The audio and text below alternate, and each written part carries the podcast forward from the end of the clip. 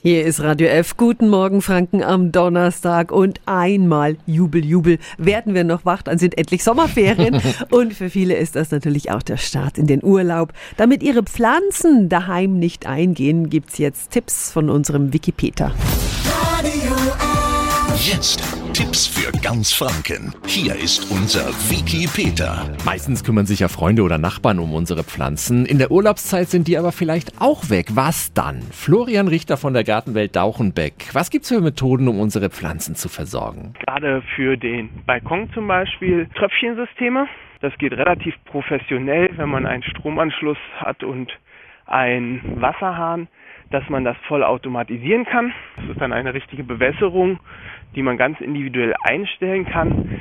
Damit kriegt man es am allerbesten und sichersten versorgt. Nun hat vielleicht nicht jeder einen Stromanschluss auf dem Balkon. Kann ich meine Blumen dort vielleicht so erziehen, dass sie nur alle 14 Tage Wasser brauchen? Im Balkonkasten ist das teilweise schwierig, weil man da meistens einjährige Pflanzen hat, die natürlich prächtig blühen und schön gedeihen. Man kann das aber in dem Fall zum Beispiel machen, dass man sie einfach windgeschützt hinstellt und ein bisschen in den Schatten stellt. Ne? Man, dass man die Balkonkästen vielleicht runternimmt und auf die Innenseitigung der Balkonbrüstung stellt.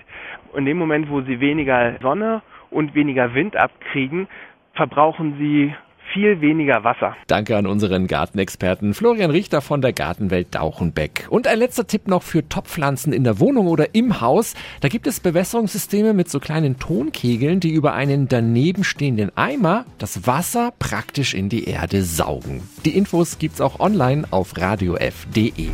Tipps für ganz Franken von unserem Wiki Peter. Täglich neu im Guten Morgen Franken um 10 nach 9.